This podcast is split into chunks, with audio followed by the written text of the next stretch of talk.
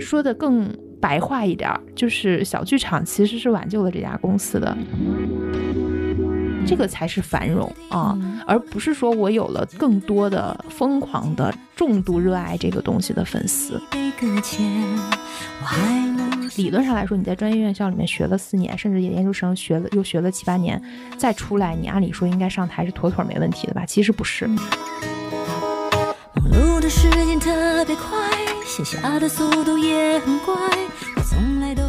大家好，欢迎来到新一期的撕票俱乐部啊！我是哎，最近也有看这个嗯公司出品的这个新戏的唐小友了啊，跟露西亚一起看的。嗯，我是也很喜欢这个公司的露西亚。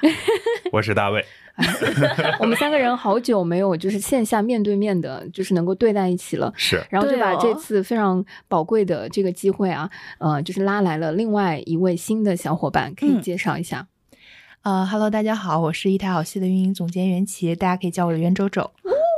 欢迎 周周。对，然后嗯，其实我们今天录制的时候，离那个一台好戏就是亚洲大厦的这个物理距离啊是非常近的。我们在一个呃距离它两个街口的一个啊录音室。是 我们之前在呃对这个提纲的时候，我。就是想了一个，哎，我觉得还是蛮巧合的，嗯，就是我们定的那个标题，想到了说三年两载一台好戏啊，有可能会成为我们这期的标题，是不是还不知道啊？但是 关键词吧，关键词，对，可以简单的聊一下为什么我觉得三年两载就是疫情啊，我觉得对于上海的演出市场来说，大家毕竟是在疫情之后，二零年的这个疫情之后，显然会有一个新的话题和新的根据地叫亚洲大厦，然后这个里面最早的一部戏或或者说绕不开的一定是啊，这个非镜框式的 这个阿波罗尼亚。是。然后最近呢，我跟露西亚一起去看了呃《大象之歌》，对这个公司出品的哎话剧作品是，嗯，然后收到了他的这个小礼物啊，进门的时候都会发一个。八月二十八号是哎，全称叫什么？袁老师，你们管这个叫八二八一台好戏小剧场周年庆。哎呀，好多个标签在上面，不管，反正我记得的就是那个两周年庆典。然后我当时还有点意外，我我想说啊，才两年吗？都感觉好像过了很久了。对，就感觉已经很成熟了，然后已经有很多新的小剧场的戏啊，嗯，不断的上演。然后我当时的第二个那个嗯一个问号的问题是，哎，我以前看过花束，就是阿尔吉诺的花束等等。我想说，这公司才两年？没有啊，之前还看过好多呢，怎么好意思把？之前的一些大剧场的这个难道都抹掉了？对，所以特地想把啊这个袁老师请过来一起聊一下这个三年两载的一台好戏。嗯，先说一下为什么就是有这么多标签的那个。八二八那个特殊的日子，其实是呃，也也没有抹掉啊，因为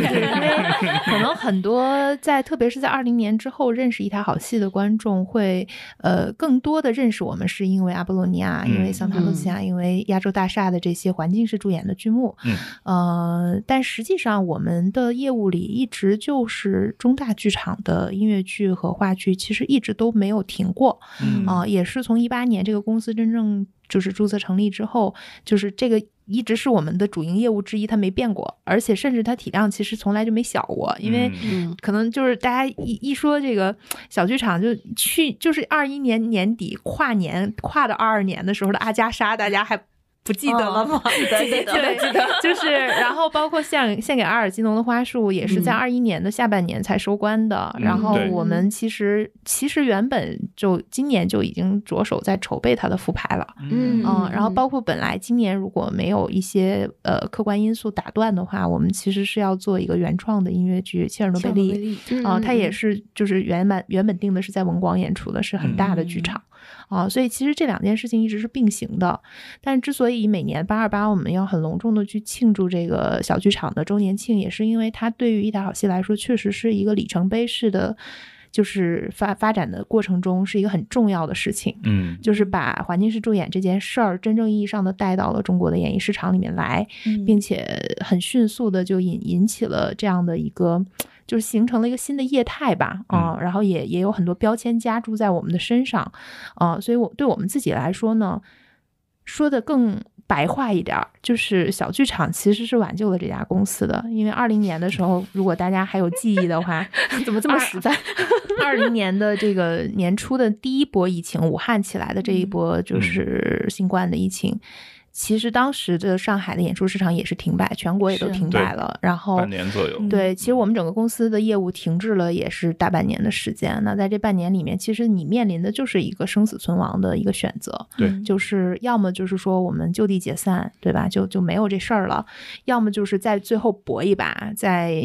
当下的条件、环境、各种客观和主观的要素齐备的情况下，我们再搏一把。就阿波罗尼亚的环境式助演其实是这么搏出来的一个东西。直到首演的那一刻，也没有人知道它后面会变成这个样子。嗯，所以就是我们也不喜欢去说一些这种事后找补的话。确实，当时那个是对整个公司来说是一个转折点啊。然后，所以对我们来说，这个事儿是从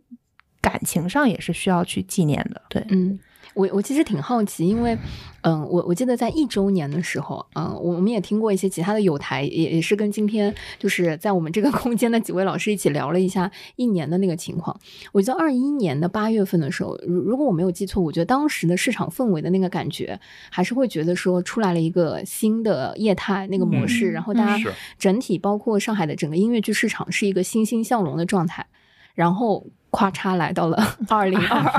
二年，对，就是没想到又有一波煎熬呢。对，就是又又来一次。然后我我非常好奇，就是今年到了第二年的时候，你们再来的那个二零二二年八月份的周年和二一年的时候这个周年，或者说整个你们有什么变化？嗯，呃，我们今年其实有一个案的主题就是成长与新生，嗯。成长呢，就是从相比于去年一周年，我们确实有了很大的进步和变化。因为去年的八二八的时候，呃，那个时候我们只有上海的四家小剧场，嗯，就是大概在二一年的四五月份陆续的开了，呃，宇宙大明星，然后桑塔露琪亚，你好，我找史密斯的话剧，啊，这几个驻演剧场都开业了，然后就还是一个。立足于上海的这么一个庆祝活动，嗯，但是呢，庆祝完去年的八二八之后，在十月到今年二月，陆续的我们的长沙分馆、成都分馆、广州分馆就开起来了。然后我们长沙甚至还就是开了两个剧场，就把目前音乐剧这一块的我们的头牌阿波罗尼亚 和话剧的头牌你好，我找史密斯都带到了长沙，嗯去进行跟上海一样的这种环境式主演的模式。那这个是模式在上海的成立就已经是一件。啊，但我们自己说好像有点不要脸啊，就是挺了关系，其实是挺了不起的一件事情啊。我相信大家可能也会认同这一点。那那把它复制到这些新一线城市，其实也是一件。也是冒着风险的，也是带着探索和开拓的意味的，啊，并且他们也都很稳妥的在当地这么落了下来，然后也吸引了。其实我们每个分馆，我们今天还在跟我们一个出差的分馆的同事说，每个分馆都已经有了自己的调性，有了自己的品牌的一些色彩。嗯，啊，所以我说今年在成长这点，包括我们呃今年做了这个镜框版的阿波罗尼亚，啊，刚才小友其实用了一个词儿，我觉得特别好玩，他说是非环境式助演的版本。对，但其实，在我们看来，就是阿波罗尼亚最早我们去引进这个剧的时候，包括我们最初想要做它的形态，其实都是这个传统的剧场的金矿的这样的一个版本啊。其实去做成环境式助演是一个，呃，有各方因素加成下才会促进的这么一个事情。因地制宜。嗯，对，所以其实对我们来说，反而回到了最初的时候的那个那个设想。然后，当北京的金矿的呃彩排的时候，我问汉坤，我说你现在什么感受？他说。其实是就是这个是他最初想象的阿波罗尼亚的样子啊，对，然后包括就是当中有一些回归到传统舞台的编排，哦，反正就是合成的时候，汉老师一顿哭，我就是哭什么？对，他是他确实应该有很多百感交集在里面吧，而且这个版本也有一些他自己的亮点，所以就是其实，在这么艰难的一年里，还是做了很多事情，有很多成长的，所以我们说这是成长的一面，新生的一面呢，其实是。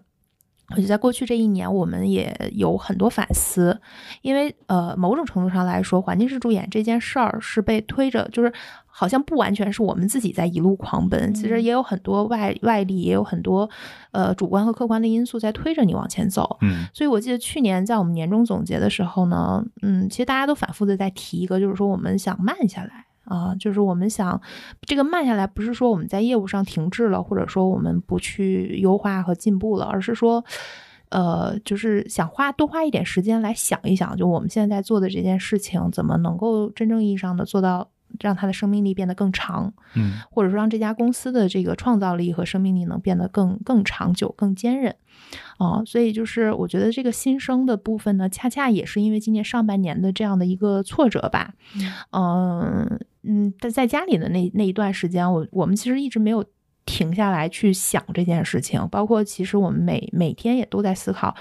都在做一些预设，就比如说过多久，如果我们能恢复了，或者说过多久我们面临一个什么样的新的情况了，我们要去做什么？我觉得在这个过程当中，其实大家是变得更强大了。嗯，哦，因为去年确实，去年确实有有那么一段时间，有一种就是你你你有点像那个挤高峰的地铁一样，就双脚离地，被推着在往前走。嗯啊，然后一下子现在咔嚓又给你落回到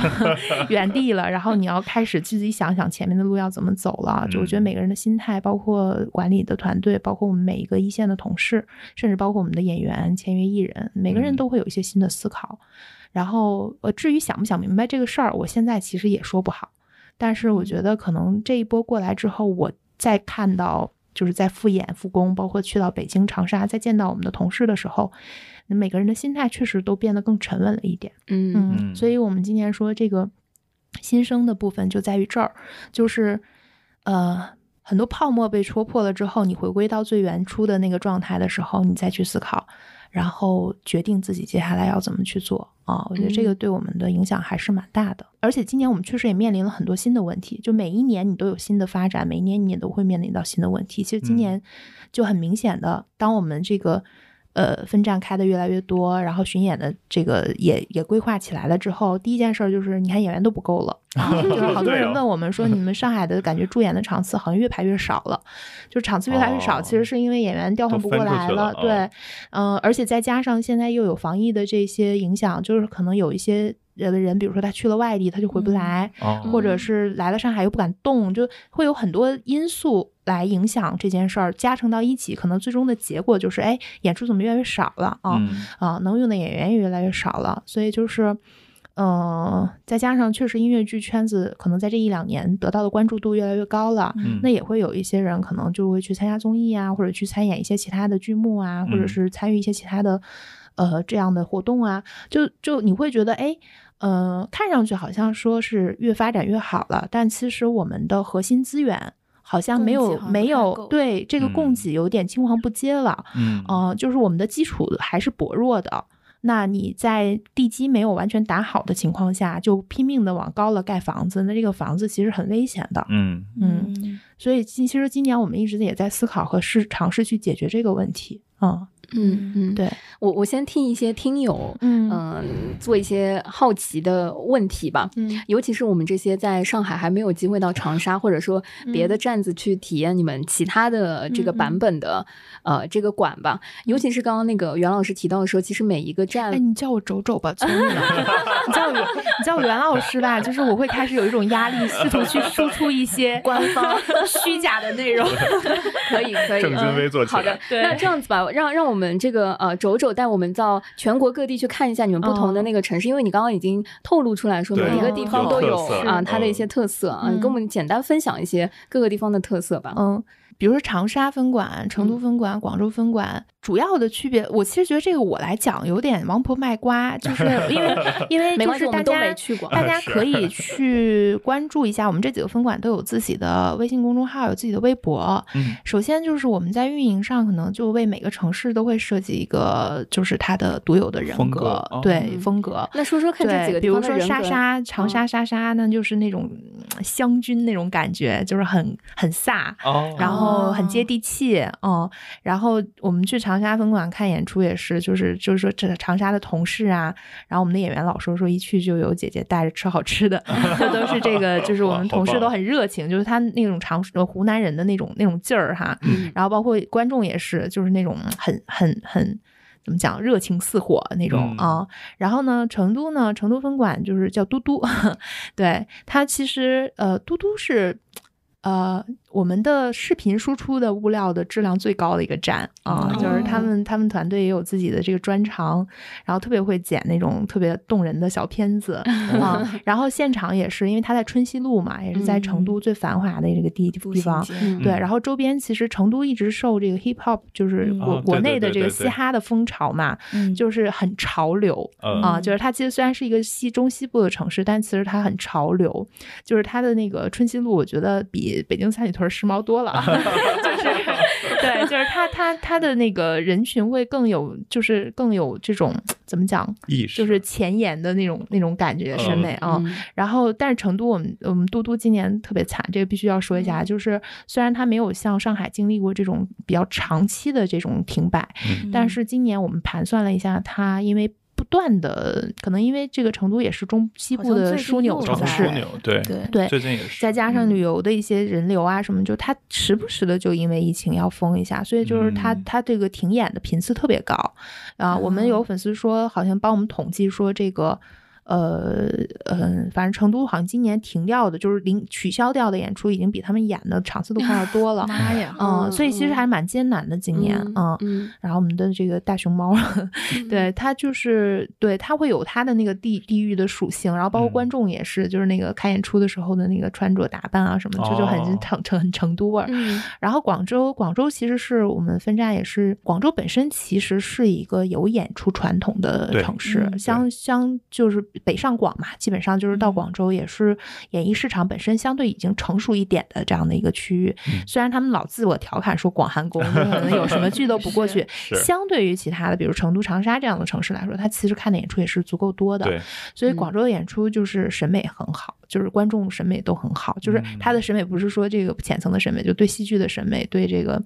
作品内容的这种品鉴能力啊什么的，都真的是挺棒的，对，要求也很高，对。然后这个，但是观演习惯也也是明显就是更成熟一些，嗯，对。所以就是其实每个城市都，而且而且广州也是，就活动的地域属性特别强，因为他们有粤语文化嘛，有这个广东话嘛。然后像我们在那边也做过这种广东话的返场啊、特返啊什么的，啊，就是就是有很多更强的这种本土文化语言上面的这种强势的这种自我的东西。嗯，其实我们各地的分馆都还蛮值得去看一看的。虽然我们的演员其实是全国卡，就是是打乱的，就不是说这个这个演员他仅仅在这个城市演出，我们所有的演员都有可能乱串是吗？呃，乱串，对 对，确实，坦白的说，在现在这个局势下，码应该不允许他乱串。在现在这个形势下呢，就是他他们就是其实已经比我们预想的那种，就是说完全可以打乱在全国这样来回走的状态要。弱了很多，可能确实有一些人会觉得说，哎，这人是不是只在长沙，或者这人是不是只在广州？但我们已经尽了最大的努力，试图让演员们都流动起来，然后让，因为我们在，因为我们，因为我们在这个就是呃排练的时候，其实也是所有人都集中在一起排练的，他们彼此也都认识，也都搭过，呃，然后就是也是在用同一个标准去要求他们，就是也是希望这种流动性能够让演员，其实对他们来说也是一种。锻炼和成能够尽快成熟起来的一个方式啊，所以。嗯，但是可能由于现在的这个现状，所以没有办法做到那么完美，就都可能会有一些人会觉得说，哎，这人是不是只在广州演，或者这人是不是只在成都演这样啊？但我们会尽力的让它流动起来。对，哎，我很好奇这几个城市你们是怎么选择的？嗯，对，是根据好吃程度来选的，还是都挺好吃的？其实呃，有多方的因素吧。一方面，我们也呃，我们其实做大剧场的巡演的过程中，这些城市都有走到过。对，我们其实是能够。多少能够预判到每一个城市在这个内容对，首先他对这个内容的喜好接受程度，嗯嗯，其次是它市场的容量大概有多大，它能不能去 hold 住这样一个托起来这样一个 open run 的小剧场，嗯啊，然后在有了一个初始的判断之后，要看首先有没有合适的场地。嗯，以及有没有，因为我们在当地都会有合作运营的这种当地本土本地的公司，我们的合作伙伴，我们的股东，对吧？那你要看有没有志同道合的，能一起做这件事情的人，对吧？类似亚然后这样的，对对对，就是大家的理念，对这件事情的认知，包括他的运营能力，因为在当地可能也要依托于当地公司的一些资源啊和他的人啊，就是综合这些因素的考虑，我们才会去定一个这样的驻演的点儿。嗯，所以目前我觉得我们选出的这几个点儿已经是。我觉得帮帮同行都趟了雷了，就是 对，就是应该应该，因为我听说也有一些友商就是会跟着我们去某个城市这样，对对对，嗯，就是而且这个前期对市场的培养什么的，我觉得我们也都算是先行者，都做了嗯，对我非常好奇长沙这个城市，因为这是一个呃，我我自己从未涉足过，但是我我觉得近两年就是在文娱或者说呃文化娱乐演出整个电视综艺，嗯，是吗？它主要就是靠综艺。对，在长沙你见到明星，没有人会激动的，遍地都是，半个内娱都在长沙，是嗯，就是在前段时间国内到处的棚都录不了的时候，长沙的棚几乎没停过。哦，对。而且长沙确实也没有太受到疫情的特别大的冲击过，在最后过去三年里，是对，就是上海的几个台，就是他们的棚也都到长沙去录了。过去三年，他都可以在每一次的疫情反复当中，就是幸存下来。他他有他会有零星的疫情爆发，但是基本都不会扩大化，就都会有，就是可能很快就结束掉了，然后又恢复正常的生活秩序。嗯，所以长沙的人，就是我们这次就是为了去北京，嗯，做这个镜框版的阿波罗尼亚，其实因为那个那对那一段时间 北京还弹窗，对要去洗一下洗一下那个弹窗。我懂。对，就是你要你要先在另外一个城市就待到你没有上海的行程，你才能走嘛。对。然后我们其实就第一站就选择了去长沙，然后呃，包括我们其实，在呃上海四四月底五五月份的时候，就陆续将一些困在上海的演员和工作人员，对合法的和符合国家的这个要求的方式都是。送到长沙先隔离，然后再开始从长沙去全国各地的分馆去进行演出，啊，就是把把把人都运出去了，因为在上海他也不能演出，他也没事情做嘛，啊，然后呃，所以我们当时团队也是选择去长沙，然后我记得我们当时就是解除那个，他也有一定的隔离的政策啦，就是你去那边要先居家观测啊什么的，然后能自由活动之后，我们就走到那个解放西路上面那个看到那种。我们说哇，这这好像东京的涩谷，就是就是它的那个热闹程度是，我觉得作为上海人都会觉得大开眼界，就是对，很久没有它，而且它的夜生活，就它的那种夜经济是真的超级发达，就是可以嗨到天亮，第二天八点钟再去上班打卡，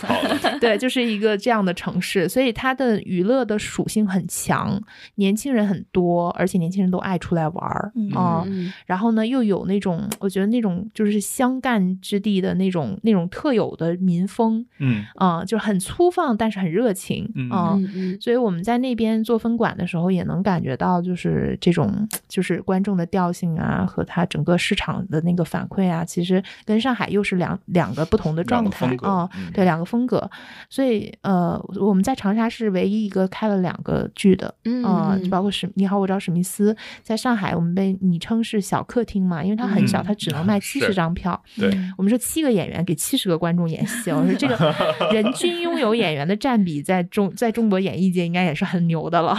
对，然后就是在长沙就是一个大了将近一倍的场馆哦，然后所以我们说那是大客厅。对，大家有有机会去长沙，可以去看看长沙的大客厅，演员也特别棒那边。懂了，对，中秋走一个。对，去去长沙的阿波罗尼亚，因为阿波罗尼亚那个无敌江景，就是长沙的阿波罗尼亚是在湘江边上。就是你出了剧场就能看到壮阔的那个湘江奔腾的那个场面，哇，真的种草了。对对对，哎，我们可以组团去打个卡。哎呀，我们长沙分馆的市场老师要给我打点钱，卖力卖力安利中。这样都都叫走走了。然后我们来问一下，有没有你们把上海这个亚洲大厦的戏带出去，然后水土不服的情况吗？有吗？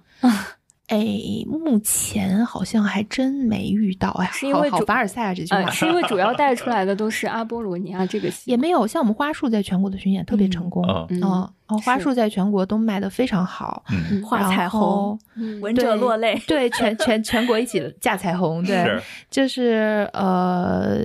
我我们首先这个事儿，我觉得要有个前因后果，首先我们可能在做。带出去之前，我们也会先判断，嗯，带谁出去？哎，你们的判断标准大概是什么？呃，哎呀，这个要怎么说？对，首先他肯定已经有一定的知名度了。那比如说像阿波罗尼亚作为我们镜框版的先站，也是因为。就是确实他是我们所有剧目里知名度最高的嗯，就是有很多人是耳闻大名，但可能一直也没有机会真的看过。对，嗯，因为上海直到现在也始终处在一个 就是完完售的一个状态嘛。是，对，然后这个肯定我们这个。第一炮都要打这个拿最响的打嘛，对吧？啊，所以就是，呃，选择上肯定跟这个有关。然后另外一个也会考虑到每个城市的调性，就比如说像长沙，我觉得大家就每天都乐呵呵的，那你可能你好，我找史密斯这种爆笑喜剧在那边，它肯定是能接上当地的地气嗯啊。但是这种纯语言的话剧，可能放广州就不一定成立。嗯，因为它还是一个广东话文化的一个一个一个一个氛围。嗯，你可能这种嗯，就是普通话的东西，而且它的所有的笑点包袱可能都在语言里的，它就未必能接上那边的地气。所以这个我们也多少都会。衡量一下啊，所以然后再加上可能也有一些成本和当地运营状况，一些这种纯粹从商业层面上的算账的事儿，算算得过来。我我我特别喜欢说一句话，有很多时候人试图让你，就会有一些人会试图让你把这个事儿讲的。好像很玄学，我说我真的不会讲那种话，就是其实对，其实就是 我，我都我都我都不说 ROI 这个词儿，我就说就是我这账算得过来我就做了，嗯，账算不过来就不做，嗯，就是这样。我还挺好奇的，因为上海其实相对来说整个音乐剧市场就是比较繁荣，是的，是的，所以可能上海本身就是有一群他就是很喜欢看音乐剧的观众的，嗯。那这群人可能就是今天买不到小剧场，我就去看别的音乐剧。我今天买到了小剧场，我就来看小剧场了。但是像长沙和成都，我理解上可能他们的音乐剧粉丝的群体就没那么大吧？那实际上他们那边去看，比如说小酒馆的是什么样的人呢？从哪里抢来的人呢？呃。我其实觉得不是因为在长沙会思考这个问题，我们在上海一直自我定位也没有局限在说只有音乐剧观众这个群体。嗯，我昨天呃，因为有新演员是在演出，因为各种我们之前要出去出差，长期在外，有一些上海这边上的新演员我还没看过，然后昨天有新演员，我说我明昨天正好有有工作票，我说我就坐剧场里看一场。嗯。我就发现，其实像我们现在的剧场里面，有一些就你一看你就知道，他不是纯粹的音乐剧观众，或者是那种很重度的音乐剧的。哎，你怎么识别？对，哎，比如说我们我们几个人，大卫看上如果到是 是要坐在剧场去识别吗？还是说就是平时你就能看得出来是还是？其实你看他的行为举止啊。就是其实完全能看得出来的，所以还是要是一个剧场那个重度用户。对，呃，你朋友在那我在路上人茫茫人海中，你这个比对也很难做吧？我我们三个人现在，你你觉得会有一个判断吗？你觉得 Lucia 是一个非常像的，嗯，就他他非常像你，稍微那个可能很难，稍微难判断一点。然后大卫对，就是可能事实上正相反。你出但但是你出现在我可能始终就在那个中间。对，就你你出现在。你好，我找史密斯就特别合理啊，就是我们的那个男观众们，就是都是他这款的啊。我跟你说，大卫如果只要他不出差，他就是典型的会坐在《大象之歌》的那个剧场里的人，是是是，是不是？他其实是我们三个里面最深度的音乐剧粉哦。是，但是就是泛泛的说，不可能每个人都精准的判断出来。但是呃，就比如说那种中年夫妻啊，就是看起来有一点点上了年纪的，他们可能是从比如说大众点评，因为我们在很多渠道都做了。一些渠道上面的营销，嗯，那比如说他可能是通过大众点评或者小红书的推荐，嗯，然后觉得这个地方还不错，甚至他可能就在附近，然后刷了一下，发现还不错，然后刚好票价觉得也能接受，就会过来。呃，坦白的讲，我们呃桑塔露西亚吧，应该是 阿波罗尼亚味儿了。阿波罗尼亚他买不到票，对呀，他没有他没有办法临时 买到票。对，就是我们也有像你好，我叫史密斯也是，他不太会是说我一开票就售罄，但是。每一场都是满座，就有很多他就是临时决定要来看，然后觉得哎这个戏的评价很好，然后有一个人就是写的那个 report 很有吸引力，然后可能就通过不同的渠道来了。嗯，所以我们一直是希望说，在哪怕在上海这样的一个氛围下，我们的小剧场是一个嗯。开放。任何一个人，当你有兴趣，你都可以来看，并且这两个小时让你觉得你没白来，嗯，你很开心也好，或者你有了一种就是满足了你的某种情绪价值的需求，对，它就是一个泛生活方式的存在。所以，当我们去到外地的时候，我们也不会说，哎呀，当然我们营销层面上肯定有个先后之分，有个轻重缓急。比如说，你第一波你肯定要去那个所谓的种子用户嘛，对吧？嗯，呃，我们的重度用户可能他是我们第一波要收收，就是一第一波要这个吸引进来的人，但是。呃，慢慢的，你比如说长沙，那就是那些他们夜晚在解放西路上晃着的年轻人，都是我们的目标用户。对，就是，嗯，他只要晚上愿意出门，愿意花点钱来找找乐子，那他一定是我的用户。嗯啊，然后广州也是，成都也是，北京也是。我们在北京做镜框版的阿波罗尼亚，在一个三百座的小剧场里面连做三十场。坦白的讲，相比于上海，这不算什么，但是在北京这个体量并不小。对对对。嗯，在北京现在的市场状况下去敢这么去排期的，呃，去演出的剧目并不多嗯，然后，所以就是我们整体的上座的状况也非常的乐观，然后反响也很好，就是。后期，特别是后期，第一周、第二周，我们还能看到一些在上海已经认识的老面孔，对，就是有一些老观众，对。但是到三四五周后面的时候，你就明显的感觉到，就是刚才那个我跟同事在说，就北京的观众真的就是另一种氛围，快乐，就是就包括就返场的时候，演员可能会。告问问大家要不要一起去做那个 family knife music 那个那个那个那个动作？嗯，哦，就北京是真的有半场的人都在跟着舞动啊。对，就是他跟上海那种相对更矜持和更内敛的这种观剧的氛围是不太一样的。对对对对对。嗯，然后这里面就不乏一些我们说你看一个大叔大爷，就是那种，就你你真的很难说从他身上看到一个说啊这是一个重度的剧场或者音乐剧爱好者的那种标签。嗯，但是他也花钱来了，也得到了快乐，出去的时候也收。足蹈的，嗯，这个其实，这个其实对我们来说就是一直以来的一个目标。就是如果说，呃，音乐剧观众很可爱也很重要，但是，呃，我觉得在就是现在大家总喜欢说我们繁荣，但我还是想问一个问题，就是真的繁荣吗？就是真正意义上在看戏的人、进剧场的人，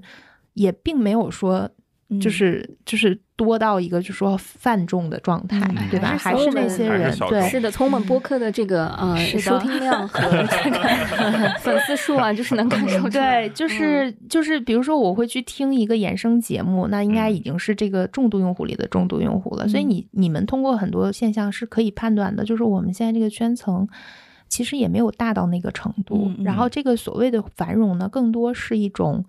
内容输出层面上在繁荣。就是我们觉得这市场可能好了，然后大家拼命的都在上剧，都在做演出，然后一个一个的小剧场都开了起来。嗯，但是真正意义上就票房很好的、口碑也很好的剧，可能也是凤毛麟角，也就是只有那几个。对，所以就是我我更喜欢的繁荣是。我就是下了班没事儿干，然后我现在发现也没有什么感兴趣的电影。但我一搜，哎，这周边有一个不要拉踩，人家电影行业也很不容易。没有没有没有要拉踩的意思，就是说，在我在若我对，在我在若在我在若干种可能的选择里面，音乐剧是我或者说助演的小剧场是我的一个选项。确实确实，我不是你的 B 选项。我只需要成为你的一个选项，嗯啊，且让非常多的人把这个选项纳入到他的这个 list 里，嗯，这个才是繁荣啊，而不是说我有了更多的疯狂的重度热爱这个东西的粉丝。我觉得其实这个方向是跑偏的啊，因为就是等于会，就比如说我们之前还跟一个。不太看剧的我的朋友在聊，他说，就是他可能去搜我们的剧的评价什么的，然后说有好多话我都听不懂、看不懂，他们用的他们用的黑话，对，我都看不懂的。然后我当时就说，我说其实这是个很危险的信号，就是当一个圈子他在说你听不懂的话的时候，他就会越做越小，圈地自萌。对，嗯嗯，只有就是说所有人都在说一个语言的时候。对，书同文，车同轨的时候，对你才是才是繁荣啊，要不然这个不叫繁荣，这就是圈地自萌。只能说有饭圈比没有要好，嗯，就是比什么都没有。那现在有饭圈了，我觉得肯定还是好的。对，其实你有重度爱好者是必然的，就是就是，比如说周杰伦也有，就是泛泛的听听他的歌的人，也有那种对他如数家珍的，每一句每一个歌词都能背得下来的。嗯，对，这个就是，但是都要有。嗯啊，你只有一种可能就是说明你还要再往前走一走，嗯啊，或者说如果大家都只满足于这样的话也就罢了，其实大家都不满足于这样，对对吧？那我们的努力的方向可能就得朝着那个方向走。嗯，我们前两天在看资料的时候，发现有一个数字还是挺有意思的。呃，在一些其他的媒体报道，你们可能聊到过，呃，像阿波罗尼亚或者是桑塔露西亚，它的复购率大概会有百分之六十左右，六十到七十。嗯，这个数字吧，其实我们每次现在有一些调整了，是吗？不是，我们每次采访感觉都是随口乱说。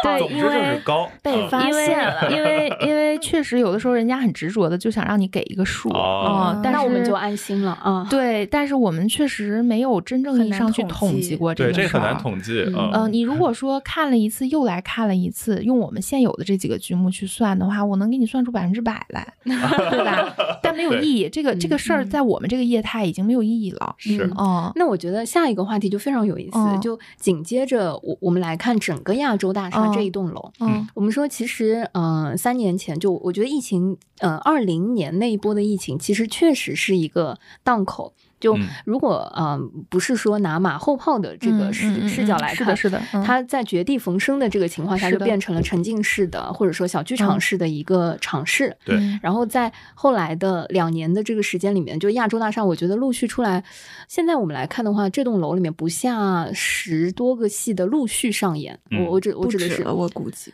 十几个、二十几个了，亚洲大厦二十几个。你如果算上大世界，算上什么那个星光影影影剧院什么这几个。嗯，我觉得全全上海是三十几个得有了吧？嗯嗯，那留下来的真的嗯 也没有那么多。现在不都留着呢吗？不都演着呢？好多没了。哎，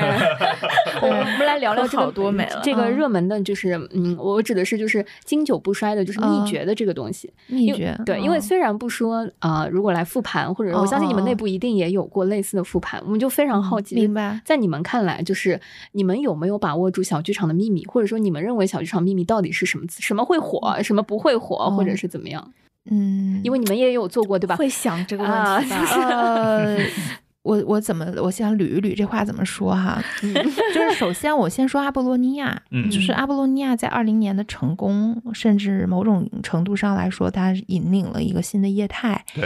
呃，确实是一个天时地利人和，就是要有非常多要素一起齐备才能出的事儿。嗯嗯，我觉得跟你是说说一个明星能不能红，就是叫什么？有一句话叫什么？大红不靠捧，什么爆红靠命，什么对吧？类似这种，对，就是确实有玄。学的东西在里面，你很难复刻啊，很难一比一的复刻。呃，但是呢，倒退回过去，如果说能用一些马后炮的方式总结给大家听的，我觉得就是有一句，有一个，我们一直试图反复的去说，我们在所有的媒体采访里面都去说，但我觉得好像大家不是很在意这一点，就是阿波罗尼亚它本身就是一个很好看的戏。就是我们在韩国选中它的时候，是看的就是一个金矿版。就我们现在在北京做的这个版本，嗯，就是在就是最初的时候，汉坤作为一个出品人、制作人，他认识这个戏的时候，他就长那样子。嗯，他并没有在亚洲大厦的一个环境式的小剧场里面，演员离你那么近，对吧？还有很多互动，这样他不是那样的啊。就是它就是一个普普通通的小剧场，但是他看完了之后觉得这个戏我们一定要做，因为它真的很好看。嗯嗯，它就是这个故事，它本身就是好看的。我甚至觉得它换成三个女孩子来演也是一样好看的，因为就是很，我记得很早以前，呃，我刚入行的时候，别人跟我讲，就是也是看了一个报道，就是是微博吧。是韦伯还是麦金托什我忘了，反正就是那种巨牛巨牛的 father 级别的 这种音乐剧制作人，就说你觉得一个音乐剧最成成功，它最关键的要素是什么？他就回复了一句，他说 story story story。哦，我有印象。对，就是重要的事情要说三遍吧，大概就是就是音乐剧虽然它是一个音乐舞蹈很多表表现形式、表演艺术的集集合的一个载体，但是它是一个本质，它是戏剧，对对，它还是要做一个好的。对对故事的这样的一个产，就是讲故事的一个过程。那我觉得阿波罗尼亚这个故事，其实它就算是空口白牙的给你讲一遍，你也应该觉得它很有趣吧？嗯嗯，戏中戏中戏的嵌套的方式，它每个人物分饰多角，这种角色之间转换、人物塑造的方式，它每个人每两个人物每次就是所有三个人在一起这种各种不同的这种 chemistry，对这些东西其实放在一块儿，它就是好看的呀。嗯哦，那。那回过来说，我我也可以说，比如说像那个宇宙大明星，我们其实运营了一年多就把它收掉了。嗯，我觉得它在内容上并不算是失败的。嗯，只是说它可能不是这种。对最大的市场来说都有吸引力的一个内容，因为有一些观众非常爱它。嗯啊，我们在收官的时候，我们能收到非常多感情极其真挚的对这个剧的热爱和反馈。嗯，但是它确实没有打到更大众的市场里面去。嗯，我觉得根源就在于这个故事不是能让所有人都产生呃呃内心的共鸣，或者说激发最他最简单的快乐，给他最单纯的一种情绪价值，他没有办法做到这一点。嗯，那他可能就是。他可以短期的做，他可能没有办法去坚持去做一个 open run 的形式。嗯所以大明星我们还会做，嗯，我们海报都在北京西区贴出来了，就它后面还会有一些巡演的方式或者什么方式去做。这个这个内容是好的，一定有一些人爱它。是，嗯，所以你说的这个判断标准，在我们看来并没有很复杂。嗯，就是这个故事很动人，至少它打动了我们。嗯，那我们会不会错呢？我们会错呀。因为做内容本身就是一个成功概率极低的事情。我觉得我们，我今天刚跟另一个媒体老师说，说我觉得一台好笑，就是这话说出来确实有点凡尔赛，但我觉得我们已经算是成功概率非常高的一家公司了。嗯，就我们现在做的这几家这几个戏里面，可能失败的作品只是一个小头，大头七成可能都是成功的。但实际上，你放眼整个这个行业，哪怕你算上欧美这些发达的成熟的演艺市场，也就两三成吧，两三成都多了，偏高，一成可能都算是了不起。起了哦，你知道每年在百老汇有多少新剧上了两三周就死掉了，就就被 cancel 掉。对，对，它就是内容本身，它就是一个风险很高的东西。嗯啊，那你你只能做到一件事儿，就是我选它的时候，我是经过审慎的思考的，并且我真的从我自己本身的这个审美层面，作为一个制作人。或者一个制作团队，我从我自己的审美层面上是高度认可他的。嗯，如果一个制作人选这个戏，我我有一点我真的必须要说，就是我也我也认识一些就是那个行业内的人啊，就综合一些历史的经验教训，我会发现，就如果这个制作人在选这个东西的时候，他都没有那么喜欢他，嗯，他可能会出于比如说这个能赚钱或者是什么有什么要素，觉得可能有人喜欢。对他如果自己内心都不是充分的喜欢这个内容而决定要去做它的话，这个项目大概率会失败。嗯嗯，除非他是那种谁做都。能打的那种所谓的超级大 IP，嗯，超级大 IP 也有失败过的，对吧？嗯，所以，我我觉得我比较相信的是这种，就是你呃做这个剧的人的审美嗯要好，然后要有一定的商业的对市场的嗅觉，嗯啊，就比如说我们刚才说大明星这个案例，其实跟这个是有关，就是他的失败更多的可能是在商业维度上的，并不一定是在内容层面上的，嗯嗯，对，所以就是。呃，或者说它不叫失败，它只是被放在了一个错误的场域里面。就我把它变成一个巡演项目，也许它还是成立的。对，或者说它在另一个城市演，它就成立了啊。就是，所以我们要去综合的去想这个问题。也也就是因为你们的成功率比较高，或者说在行业里面是属于比较呃成功率比较靠前、比较头部的那个部分。那你们也会招一些新的制作人吗？还是回到说，你们有没有总结出一些你们自己觉得运营小剧场，或者是跟大的那个剧场不太一样的一些？能够使成功率更高的秘诀，呃，选内容肯定是第一要务。就是你这个内容如果足够好看呢，我们就老呃行业内其实有一句话嘛，就是它可以自己卖自己。嗯嗯，它足够好看了，其实你的很多呃推广、营销、服务等等这些东西，它其实就是锦上添花。嗯嗯，可以帮助它做得更好。但是呢，靠口碑是最对它如果这些东西都没有，它也能演下去。其实呃，可能因为上海现在比较卷，就大家在 在运运营上啊，在什么这些上面做的都比较细。其实北方就有很多这样的戏，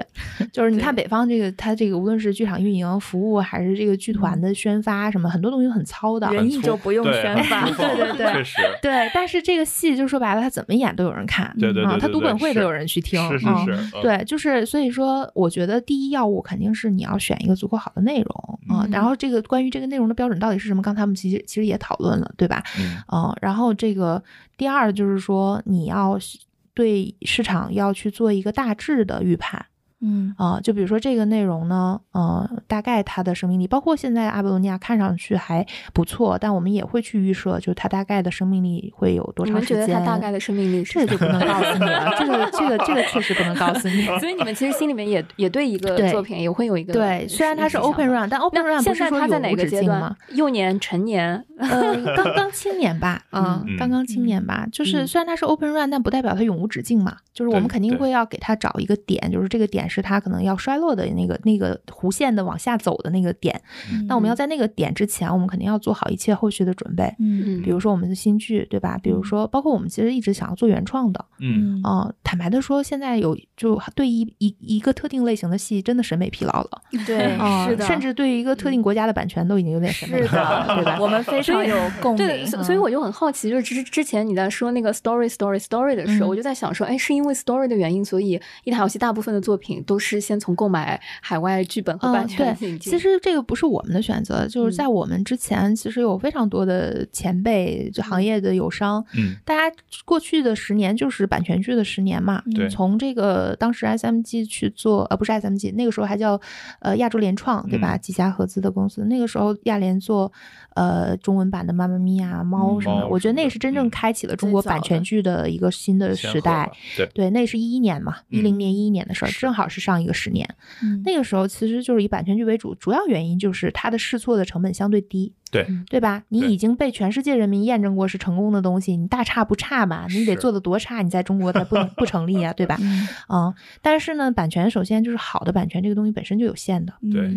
啊，而且就是嗯，本身就是那个时候整个市场，包括我们的能力啊，人的这个认知水平啊，包括呃观众的这个用户的成熟程度啊，各方面其实还没有完全 ready 嘛。嗯啊，所以版权剧做下来，慢慢的，我觉得它的功德是说，我们其实培养了非常多的人才，这个过程中，长了很多见识，对吧？因为做版权剧，你就不得不去接触海外的这些机构、海外的制作公司、出品方、海外的版权公司，你确实能学到很多先进经验，你也能见识到很多人家的运作方式啊。呃，但是呢，从某种程度来说，由于版权剧它的这个属性呢，带来的就是它没有办法真正的培养起这种本土的，我刚才提到的这种，就是他把这件事当成是他的一个选项的这种观众。啊，就会变成了你每次都是找一个所谓的大 IP 进来，那来看的人都是什么呢？旅游观光型的观众。嗯，就像我们去到欧洲去旅游，我一定要去卢浮宫看看蒙娜丽莎，但是我会年年都来吗？不会。有道理。嗯，我看过了这件事儿，在我的人生中就打过对号了，check 就过去了。对，啊，所以这个观众就是。确实积累下来了一些，但是它很缓慢，嗯，因为他没有养成这种生活上面的习惯，嗯，所以那个时候你会觉得看很多剧的时候，这个观众是带着很强的使命感来的，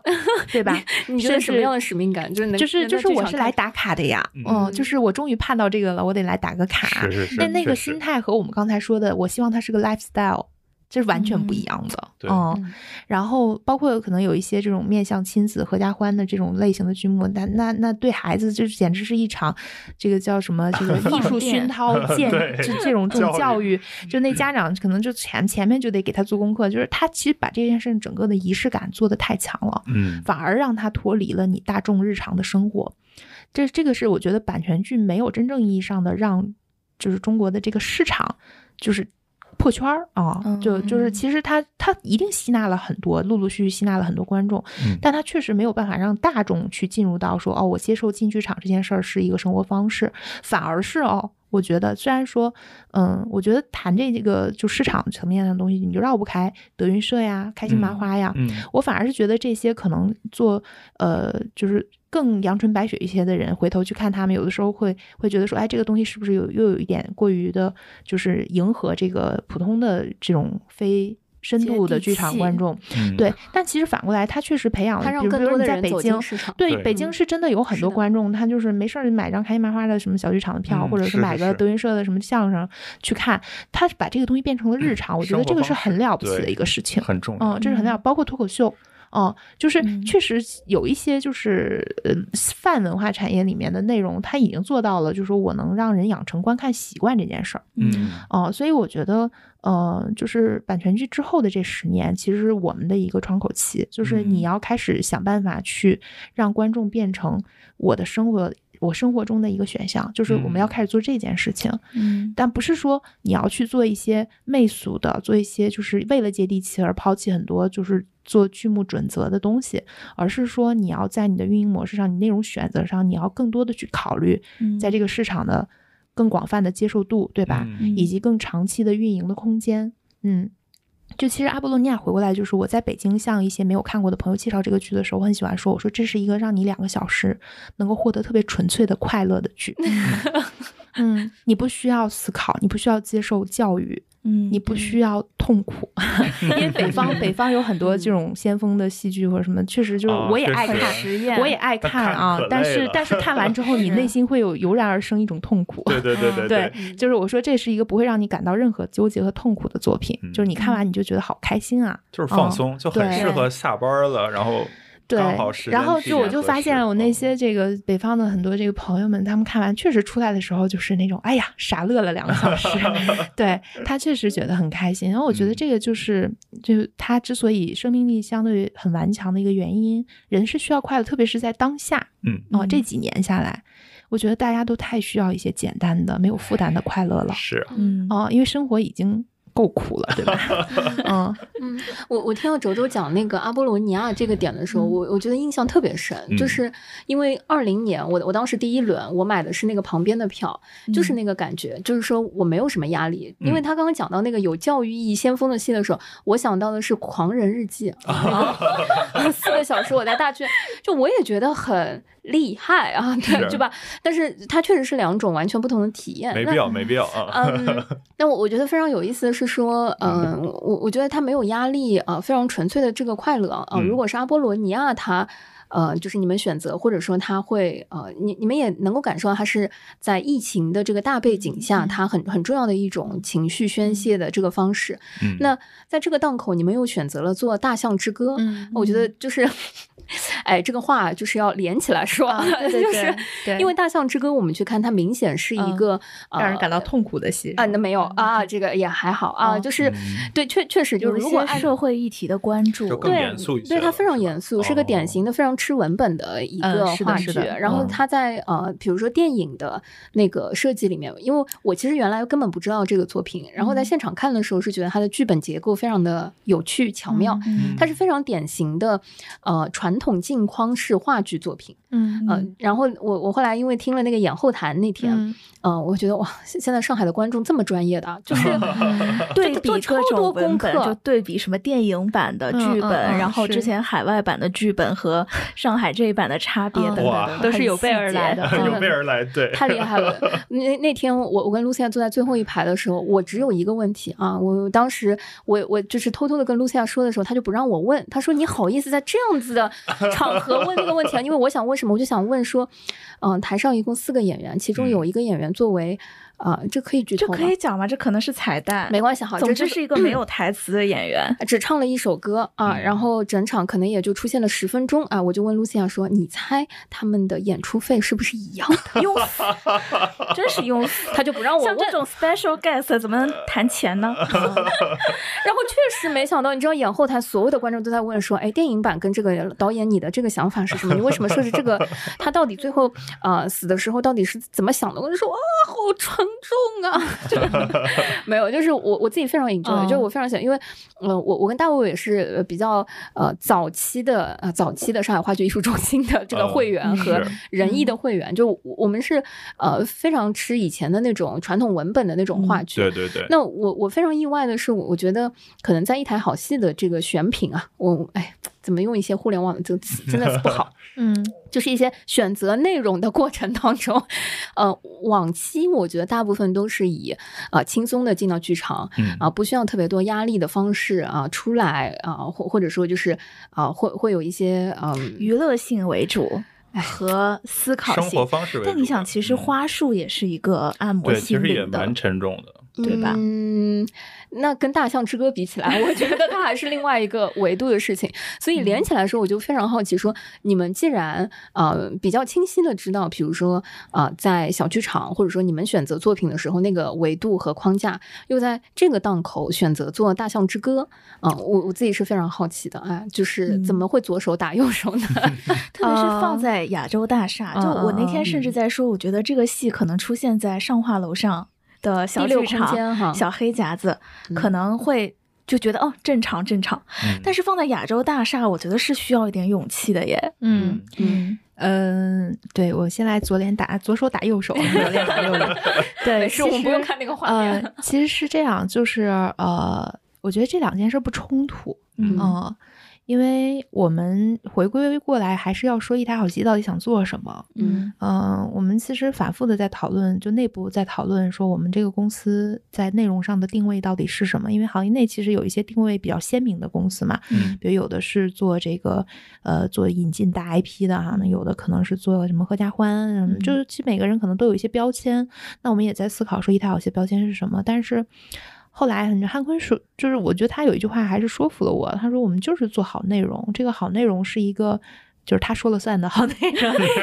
对，就是我我那天那个看完《大大象之歌》的时候，我我记得我们看那场好像是呃公演的第二场首演，呃售票演出的第二场啊，呃对，售票演出第二场。然后那天还还是当天晚上还是隔了一天，我看到汉坤的朋友圈啊，我也是有他朋友圈的人，有一点点荣幸了啊，没见过面啊，虽然 啊对。然后呢，我我记得他说呃什么就是《大象之歌》如果亏钱或者是呃每每次演出的时候不不怎么挣钱也没有关系，因为他觉得这是一个好内容。对，然后就希望他可以一直当对，其实呢，嗯，我我不是在吐槽老板啊，我其实也我也认同。对，这这一段也不是你们呃市场部要求他发的这个内容，不是不是啊，我们要求不了他做任何事情啊，他是一个不受控的人啊，我们只会求求他别说了。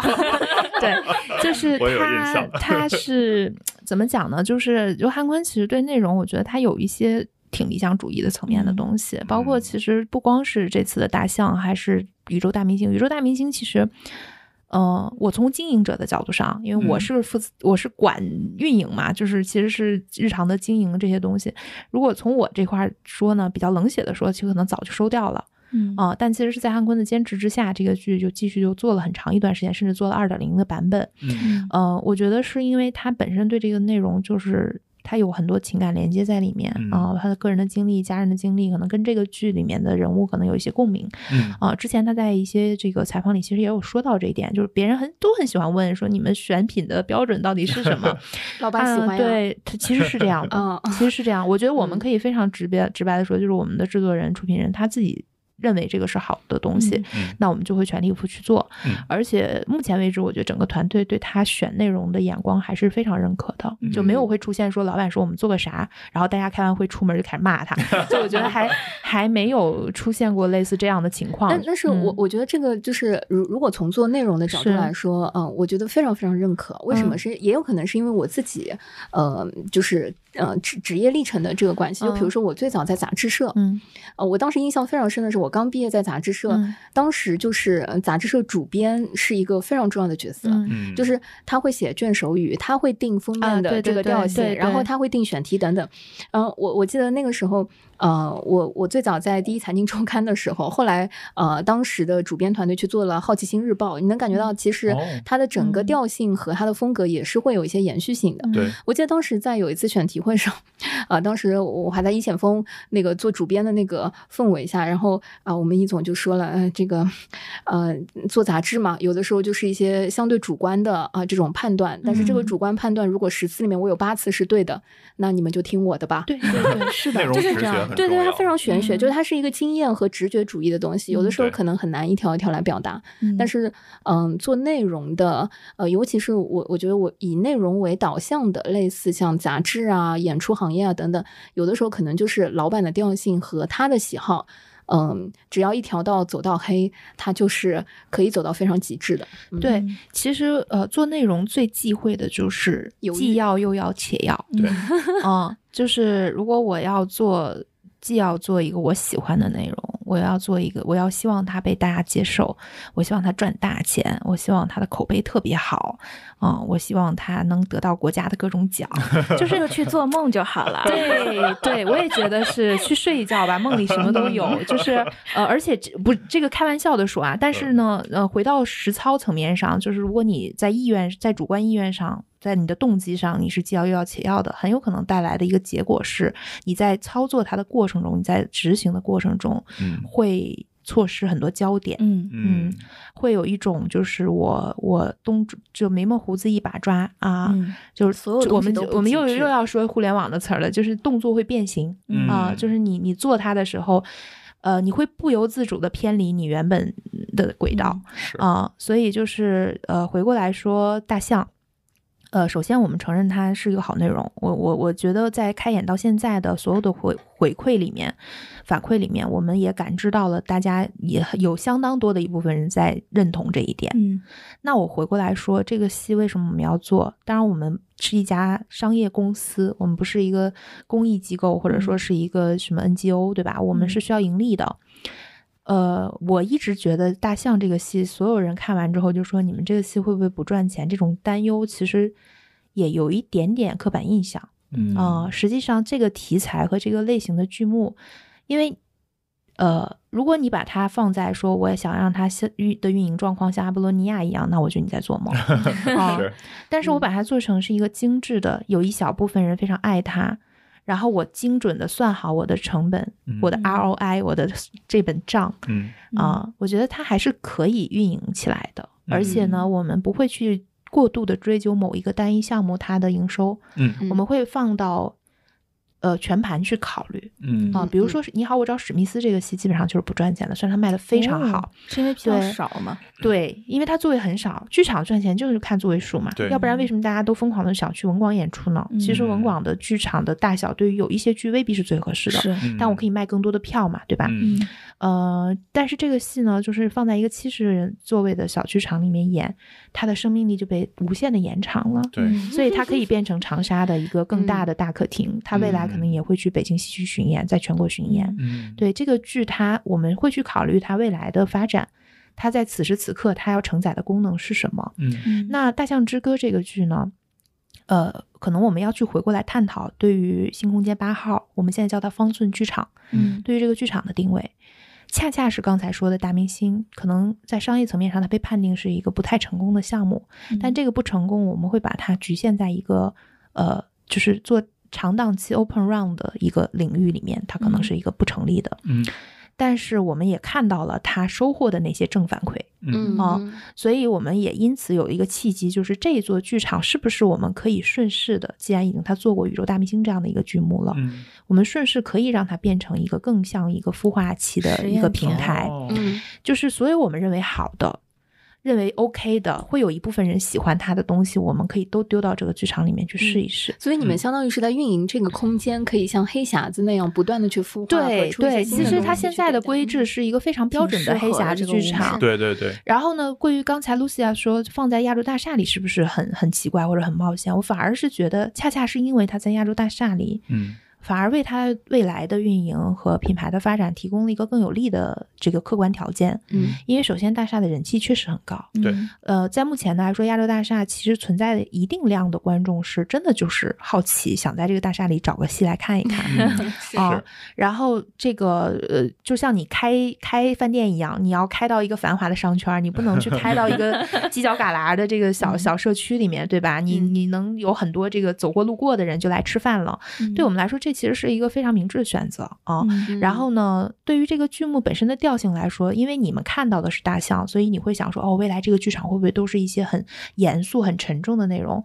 恰恰也不是，因为我们给方寸剧场取的这个名字的中文叫方寸，嗯其实就是寓意是方寸之间自有天地，是说哪怕这么小小的一个地方，它有各种各样千奇百怪的事情会发生。嗯也许大象之后是一个爆笑的喜剧，嗯是一个特别诡异的，可能一个悬疑剧或者什么，它它嗯可能是各种各样的东西，甚至有可能是个独角戏，都有可能。就是这个嗯这个里面，它可以发生各种各样的人间百态啊。然后它的英文的这个译名叫 Fun Theater，嗯我们没有直译它，也不太好直译，就是谐音梗了一下，就是 就是 Fun Theater，嗯就是说这里面你有各种各样的放。嗯。啊、嗯你你比如说有些人他就喜欢痛苦的内心戏，对吧？嗯你可以有，那你就有大象，他有甚至我们其实被投诉过，就是说 这个有这个本身罹患心理疾病的这个呃观众，他觉得嗯。触触发了他的这个 PTSD，就可能有一些应激，在看看这个剧的过程中，所以我们又火速加了很多提示，就是说如果有心理疾病的，可能会观剧过程中产生不适。什么枕头人啊、立满山的美人啊，可比这个严重啊多了都受到过类似的是投诉是是是对我们就被投呃，我们才就是发现哦，对，你看可能，但可能就是我们后来猜呀，就是说可能这种会不舒服的观众，他也许还会再来看的，嗯，哦，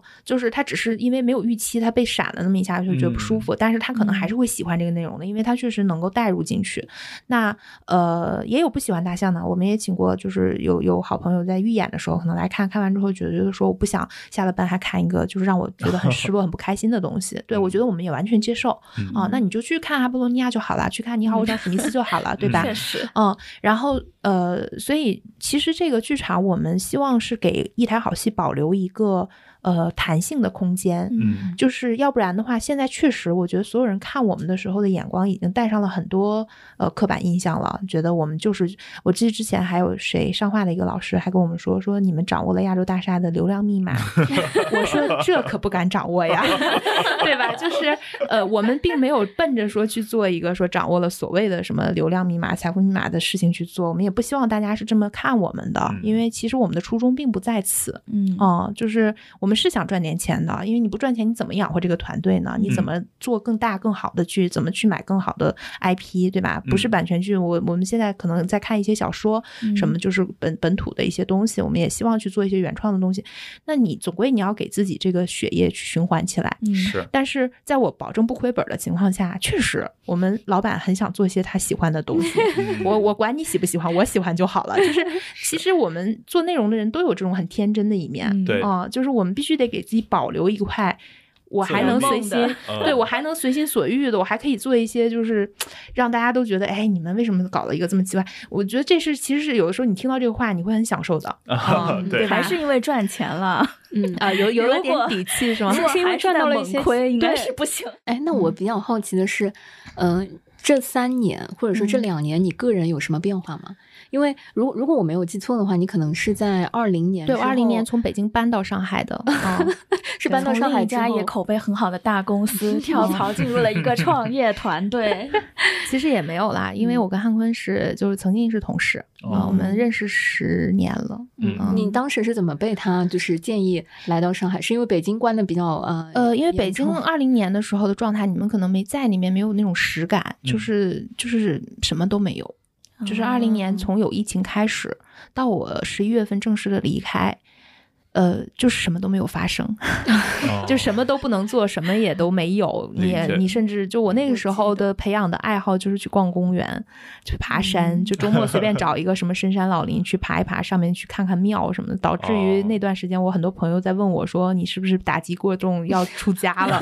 对。然后后来就是我当时其实也不是说出于别的，就是觉得不能这么无所事事的待下去，所以就是说，那感觉那时候上海不是。哎，已经复苏了嘛？从三四月份的时候就上做百分之三十什么的，就已经开始陆续的开始做起来了。嗯，然后因为工作的原因，那时候往返了几次之后，也能很就是切身的感受到这两个地方的氛围的差异有多大。然后我认识的一些人、熟悉的朋友、同行也都有去的。然后，所以当时我其实是想来上海自己做点什么。当时想可能有点创业的心思，嗯啊，然后创了半年，中道崩殂 被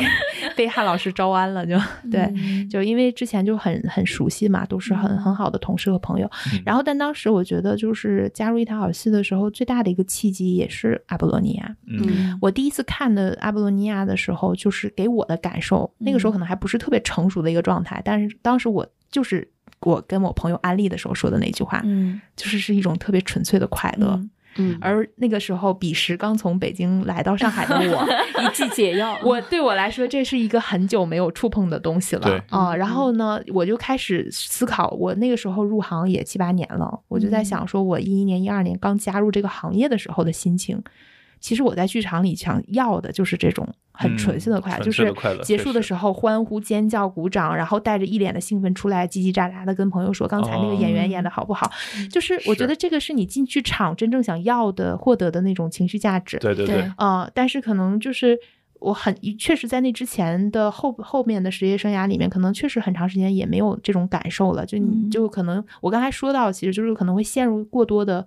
我对于经营、对于商业、对于很多东西，就慢慢的你会忘记，就是说你在剧场里面应该获得的东西是什么？观众的快乐，对，纯粹的快乐。所以当时我其实是被这个触动了啊！对我是觉得说，如果我们一起是做这样的东西的话，我是我是觉得我可以全情投入的，嗯啊。然后至于这两年的变化，我觉得其实从从一个相对理性的角度上来说，确实是我觉得上海的观众，上海的整个这个氛围跟之前北京相比，确实很不一样。嗯，包括你刚刚还夸北京的观众呢，说人家就是看 阿波罗，你要很嗨，我们是记得的。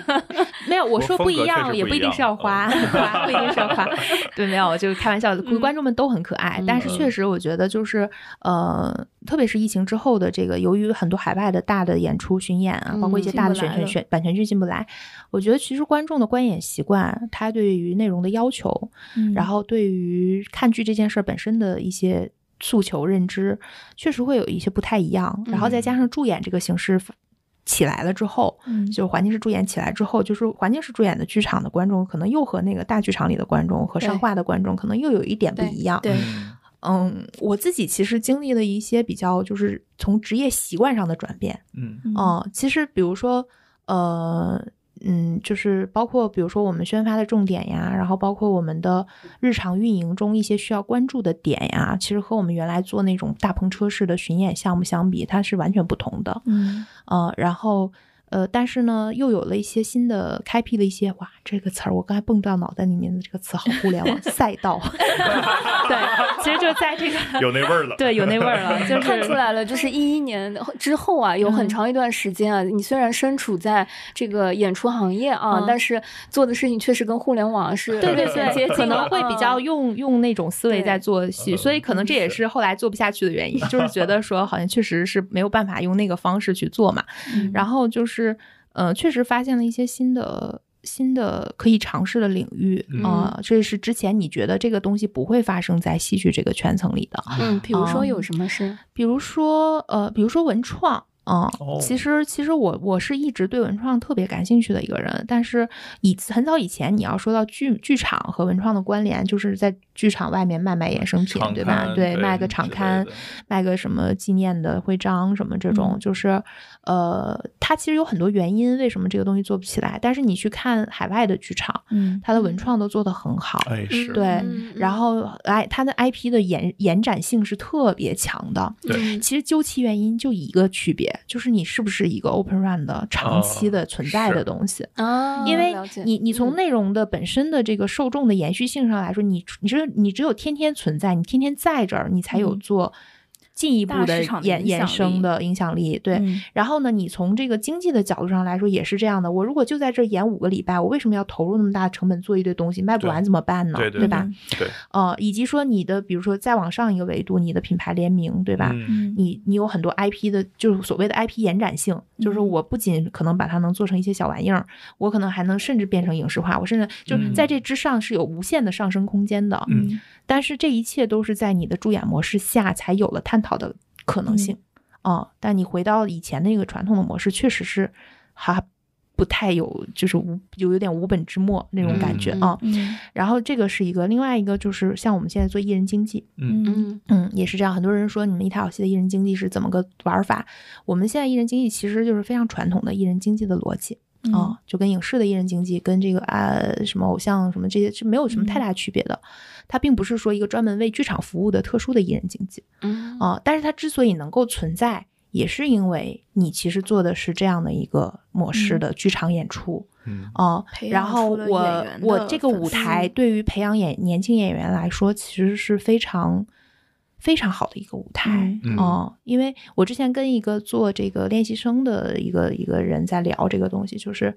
其实现在可能对国内来说，这些练习生就是未出道的。未来的 idol，他最大的问题就是没有舞台，对，甚至他出道了，他都没有舞台，对吧？嗯，但是这个东西它的生命力往往就来自于你要不断的在舞台上见到你的观众，见到你的粉丝。那对我们来说，这个舞台就是一直在这里，嗯嗯，对，就是这是一个天然的存在。所以说，我们现在签约艺人的时候，也是就是从舞台上去选人，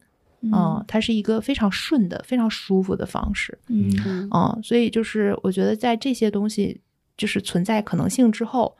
相当于我有了一个特别宽广的平台，我在这个平台上面就可以去尝试任何的事情。嗯，对，只有在这个模式下它是成立的。那这两年你有什么遗憾吗？嗯，遗憾就光顾着跑，忙着跑。遗憾确实没有，我觉得这两年是特别充实，哪怕算上今年上半年，我都觉得其实是非常充实的、有价值的两年。我觉得全国没有几个人能像你这么 坚定的做戏的人。今年上半年我也是，尤其是在这个行业。对，因为今年是就坦白的说，比如说如果换另外一个城市经历今年的上半年上海这个情况的话。不会怎么快缓过来的，我们这个行业嗯，就是目前我记得那天大象预演的时候，也是请了很多，就是它是个非售票的场次，所以我们其实请了很多业内的，呃，包括友商啊、合作方啊、媒体老师啊什么的，就过来看。然后我记得当时有有几个人就是都先后跑到我这儿来说，哇，这个大厦现在热闹的就像三月份之前的样子 啊！对，因为那一天包括大剧场、人民大舞台，包括整个楼上这二十几家小剧场都在演，同时在演出，是个大周末嘛。嗯嗯。然后呢，我我觉得一定有一些影响啊，甚至我觉得在这个节目里面有些东西可能也不方便说。嗯。但是呢，呃，我记得当时在四月份的时候。在情势非常焦灼的状态下，嗯，也是有一个媒体的朋友，然后他当时问了我一个问题，他说：“你认为现在你现在认为，因为当时我来的时候他是北京的嘛，嗯，当时我来之前我跟他吃过饭，然后他就说为什么你要去上海？我说我认为上海是中国最好的城市，啊，然后他说现在你觉得中国最好的城市是哪？我我说还是上海，嗯。”啊，就是你四月，你四月份是这个感觉，然后你五月份还是这个感觉对对，了不起，就是因为你要，因为你要，因为你要想，就是在四五月份的那个状况，你放到别的地方，是不是还能像上海这样，嗯，顽强坚韧？就是这个东西，我觉得是一个城市的调性。然后以及说做演出的人来说，在上海，我觉得最大的一个点，其实是一种相对宽松的氛围。嗯，就是在上海，你会发现所有人的心和劲儿是往一块儿使的。嗯。就是比如说今天下午的另一个采访，我就说，就是为什么二零年的时候阿波罗尼亚能成，其实在于是，嗯，有一个非常好的政策托底，嗯，你可以做这个前，你可以做前人未做过的尝试，是不会有人因为你没没有人做过这件事儿而去试图阻拦你和质疑你，嗯，有这样一个剧场运营的公司，坦白的说，它大厦的租赁业务是最安全的，对吧？嗯，呃。亚洲大厦虽然说它的租户的质量未必是最高的，但它非常稳定，它是满租的。对，嗯，对吧？你你就算不做剧场，我收租我也可以过得很好呀。是，有这样一个愿意冒险去尝试新业态的，愿意把它稳定的这个业务改变，去挑战一个带有风险的新业务的这个运营方。是，然后有一个像汉坤这样，把整副身家扔进去，对吧？背欠了一屁股债，我也愿意去赌这一把的制作方。嗯。你这几方的人在一块儿使劲儿，这个事儿才成立。嗯，对，大家都是有梦想感的。对，如果这个三个环节任何一个环节差了、退缩了，或者是设设置了一些阻碍，这个事情是不会成功的，是不会成立的。然后，所以就是我觉得在。这些要素都能成立的情况下来看，上海就是真的，这只有在这个城市会发生这样的事情。包括我们后期去复制到其他城市，其实大家也都在参考。说白了，就是第一个吃螃蟹的人之所以伟大，就是因为你吃了，别人才敢吃。嗯，哦，所以，所以我觉得总的来说，确实是很好的两年。嗯。嗯，那你接下来两年，你个人有什么计划或者规划吗？这怎么变成我个人专访了？是吧？就特别好奇啊，毕竟就是除了回家啃老，没有我我们真的，我们今年上半年有一段时间确实觉得，是不是我们这样就是再这样下去可能支撑不住了？然后我们大家都在纷纷思考怎么回家啃老的问题。怎么回家啃老还要讨论吗？对对对，那有可能有的老不愿意被你啃了，对吧？对。然后呃，未来两年我们整体的规划其实就是还是一方面把现有的事情做好吧，然后呃刚才说的就是有一些反思和优化的东西，确实需要更快的去落实。嗯。然后另外一个就是我们确实想多尝试一些新的东西。嗯。呃，以及说就是我们时刻记得一点，就是现在的剧，无论它现在多好，它都会有一个自己的生命周期。嗯。我们会要在它走向衰落的那之前，我们必须要做好就是软着陆的一切的准备。嗯。哦，所以其实未来两年应该是非常。忙碌充实的两年吧，如果没有客观因素的这种，比如被强行打断或者什么的话，啊，应该就是普普通通的忙忙碌碌的两年，嗯，太凡尔赛了，这才是真的凡尔赛朋友。你要说的关键是普普通通、忙忙碌碌啊？那那难道大家上班不都是普普通？每天难道很波澜壮阔吗？嗯呀，对，嗯，说明在整个演出或者是创作的这个过程当中，在这个行业里还是很快乐的，是以快乐为主。对我我反正我我可能没法我可能没法代表所有团队的成员，但我自己确实在这两年感受到大部分的情绪是正面和快乐的。嗯，好期待五年、十年、十二年，我们还能够就是约约上周周，就是坐下来，你还是跟我们。是我们希望那个时候汉坤已经找回他自己的声音了，他能自己来跟你们聊一聊。对，所以今年切尔诺贝利还能上吗？今年肯定不行，嗯，就是之之前有人问汉坤，他说你们去看看新闻吧。他其实不是因为疫情，嗯。哦，那明年对啊。之后吧。那也要看，这个 这个剧已经成熟到我们马上就可以演的程度，其实还蛮可惜的，就是最后差临门一脚了。但是呃，我觉得总有一天吧，对吧？只要我们一直总是会变，对外界的所有的一切都在变化。我现在回想十年前的状态和现在，就是客观的这个环境已经很大的变化了。谁谁能想到如今？对吧？就是有很多事情会发生呢。这个、这个、这个走，只要往，只要只要开始走，就是往前走。就你先走着再说吧。好的作品总归会被看到。是对。那阿波罗尼亚的第三就是系列第三部，哦，这还会有第三部吗？呃，哦，这个其实之前汉坤在一次直播里回答过，我们暂时不会想要做这个哦，因为呃，他这个呃韩国的这个三部曲里面的第三部，其实从质量上和整体的。就是我们判断是不是一个好作品的角度上，目前对他还是持怀疑态度，啊，就是暂时不太想去做啊。然后，呃，而且确实现在整体市场上的同质化太严重了，嗯，我们也希望就包括做大象，嗯，我我不我不管最终大象它的就是。在他盖棺定论的时候，说他在商像我们刚才讨论大明星或者什么的时候，说啊这一这一轮演出他是不是成功的还是失败的？这个我先不去展望，但是至少这件事儿它发生在方村剧场里，对我们其实是很很大一个强心剂。嗯啊，就是我们需要去尝试这种所有人走出来说，哎，我这一点都不像一台好戏会做的戏，怎么不像呢？我们当然可以做这样的戏了。嗯哦，对，就是其实这就是我们证明的一个过程。嗯嗯，对。好的，最后我们留一些呃，这个给观众的提问，对对对，还有呢，我以为下班了呢。所以 我跟你说，肯定是观众啊，他一定是一台好戏的资深观众。是。我们有一个叫八的九次方的听友，他很认真的问了两个问题，我觉得都挺值得问一问。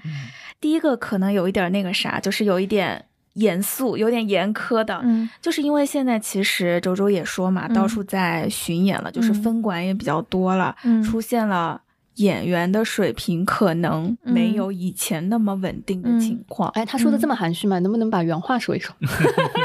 他说的是新卡质量什么时候整顿？你看我，我就知道，就善良的陆女士啊，一定是哦，可以。嗯，有有接到这样的反馈吧？有，我们每天都接受。我们每个新卡宣的时候，都是一轮网网暴级的攻击。对，就是我觉得分两块说吧，一个是我。我先站在我们演员的角度，或者在我们制作的角度去说，其实有一些指责和批评，我们觉得也不完全客观。嗯嗯，我们其实从中筛选出了一些声音，它更多的是一种对他喜欢的老的卡斯的一种怀念和就是这种保护。嗯啊，我不知道就是这么表达是不是准确啊？因为我自己其实是个追追星女孩啊，就是我其实特别能理解那种就是就是我有特别热爱的一个演员或者一个目标，就是就是那种那种心情。然后，但我们我们觉得这也是好的，这不是坏事儿啊。所以就是只是我们会去叫我们的演员，叫我们的这个团队，就是都就是学会分辨这两种舆论当中的区别。有一些他可能比较情绪化。啊，比如说最简单的就是我的新卡亮相的时候，他他他还没演呢，他还没看呢，他已经先骂了一波了，就像豆瓣那些电影还没上先去打一星的人一样。我觉得这个其实我们会 pass 掉，就是我们会过过掉。嗯，然后呢，但是回过来说，就是确实有一些观众给的是一些非常客观和非常呃，就是有价值的一些批评和建议，然后呃。我觉得这里面有客观的原因，比如说我们现在确实缺演员，嗯，哦，现在演员确实是不够用的。不用说，我们就继续。其实，在我们的设想里面，这个分分管的数量应该比现在要多啊，或者说巡演的版本的数量可能要比现在要多，但确实凑不齐。就是你你，我记得特别好笑的就是当时我们在呃为这个金矿版的米娅和米欧，就是桑塔和阿波罗尼亚找演员的过程中，就会发现，就是。就是真的没有，嗯，我们甚至已经开始建一些这种，就是可能已经多年在影视里面或者什么这种，就是已经一段时间没有演出这个音乐剧的演员了，对。然后，但是最后就发现那没办法，我们就缩减体量吧，嗯，哦，就是确实没有办法，只能缩减体量。包括像上海，我们排不出来，我们就实在不行就不排了。嗯，实际上我们最早的时候满负荷的情况下，一周七到八场的演出嘛。我们现在演员谢幕口播还会说，我们每天在这演七，每周在这演七到八场。我们说现在哪有，现在四五场吧，撑死了。对，就是因为确实。只是就是能满足上台标准的演员的数量就那么多，而且因为现在的演出确实太多了，对，就是我们呢，就是你阻止不了演员尬戏，但是确实也是会有些演员他的档期就是没办法协调，他可能还要演别的戏，甚至去参与一些综艺啊什么这样，哦，所以客观原因上就是这个原因，所以我们可能会确实在选角的过程中，有的时候会选一些就是他的基基本功各方面都很好，但确实可能没有那么多的舞台经验的年轻演员进来。嗯，那这些孩子上台之后，他必然会面临一段尴尬期。嗯，我们说就像小狗，从小小狗、小奶狗可爱的不得了，长到大狗的过程中，会有一段时间，就你看它怎么长得都怪怪的那个尴尬期一样。对，会有一个这样的过程。但是呃，我们之前就是音乐总监周可人，其实在一次直播里面提到过这个问题，就是首先我们确保他上台之前，他是经过充分的排练和培训的。嗯，哦。而且就是这个问题要往再深了挖呢，还有一个点就是现在国内的专业院校，理论上来说，你在专业院校里面学了四年，甚至研究生学了又学了七八年，再出来，你按理说应该上台是妥妥没问题的吧？其实不是，我们的专业院校出来的这个科班毕业的，几大几大这些学校毕业的这些专业的演员，他毕业之后你会看到他觉得他像一张白纸，各有各的学生气。呃，他其实跟学生气没关系，他他如果说基本功上都没问题的话，他哪怕生涩一点，这个也是很快就能调教好的。但确实是基本功有有，对我觉得我们的专业教育这点上确实是有一定的缺失的。嗯，就等于说我们作为一个剧团或者说一个制作方，我们在排练的过程中，甚至承载了一部分培训的功能。哦，对，所以其实从呃这个压力里面来说，我们也承担了一部分压力。对，然后但是在保证他能上台的这个基础之上，他上台就是。必然要经历过一段时间，就比如说他上台可能会怯。说白了就是环境式演出的这个状态，对于很多老演员，就是像之前首就是刚刚有阿波罗尼亚的时候，其实那一波最早的老卡斯，很多人你去那个时候问他说那个状态，他都是有一段很长一段时间不太适应的，嗯，就是不敢跟演员跟观众有什么眼神接触啊什么的，然后或者是动作就会变形啊什么，就是他其实还是会被那个环境式的压力给压迫住，对，所以其实对于新演员来说，他是综合了很多压力在他身上的。哦，所以确实会有一些人可能在这个过程中，比如某一场他就唱皮了，或者说他这个眼上面就会出现一些问题啊什么的。啊，这个就是我们只能说尽力去让他尽快的调整。然后我们现在在演员的搭配上也基本上是老带新的一个状态，就是其实过去每一组新演员进来都是一个老带新的状态，这样去去去带着走。我其实觉得这个观众用了一个整顿的这个词儿，我我个人角度上我不太喜欢这个词儿，嗯，就是因为我觉得这些孩子在从把他们选出来到把他们培训成能上台，其实他们已经用不了这么重的词去评价了，嗯，就是哪怕是一个经验丰富的老演员，也有可能在舞台上，因为当时的身体状况，因为当时的演出状态，因为现场演出的魅力有时候恰恰就在于这儿，每一场人的状态是不一样的，对，包括我们的观众特别喜欢一些现挂。哦，对吧？但其实你说为什么一个演出会出现现挂呢？一定是因为在这个点儿上，它没有完严丝合缝的按照排练的那个、那个、那个进行下去，对，所以才会有这些临时临场发挥的东西。它好的时候、开心的时候就是现挂，它不好的时候可能就是今天破音了，或者他这个忘了句词儿，或者他这个调度上可能没有走到位。啊，这个其实，在长档期的演出里面是很难避免的。嗯，哦，所以就是我们在作为。主办只能去避免，就是他频繁的发发生，或者说有一个演员他可能持续性的一直在犯错，那我们就让他别演了，这一段停一停。但是就是我觉得可能如果说要请求观众的一点，就是说，一个是我刚才说的，就是给演员至少你要给他一个展示给你的机会。嗯啊，我们确实，嗯，这个我们确实是感觉到每一次有新演员来演出，他先收获的是一波质疑，质疑。嗯，甚至有的时候用的那个表达方式，在我看来，其实已经是很不友好、很很很那个的。嗯，对。那包括他们的私信什么的这些，其实我们包括我们的官方的微信啊，什么后台，每天真的都是，我有时候经常担心我们一线的员工的那个精神状态。对，就是呃，我觉得这个确实是没必要啊。这个在我看来是有点有点情绪纯情绪的宣泄了。对，就是说。呃，我们既我们既然是开门演出表演给你看的，那我们接受对这个剧的内容质量的一切的质疑，嗯，一切的批评，嗯，甚至就是你单纯的只是不喜欢，啊，你说不上它哪不好，我就不喜欢啊，我觉得完全可以接受，嗯，因为每个人都有自己的喜好。但我觉得这种其实对我们来说也是一个伤害，就特别对很多演员，他本来上场前还没那么紧张，嗯，忍不住手欠去刷了一下微博，后台怎么办？怎么办？大家都不喜欢我，发现发现今天坐在场里的人都奔着杀了他来的，对吧？那他肯定是表现不会太好的啊，所以就是这也是个双向的东西啊。但另一方面，我们也肯定是在呃努力的是提升这一点。其实我们有很多。呃，措施可能观众看不到，他就会觉得你没有去试图去改变。比如说，我们减少场次也好，包括演员的这种全国的轮调，嗯，哦，某种程度来是这样的，就是因为平均，因为一个一组演员一起演久了也不行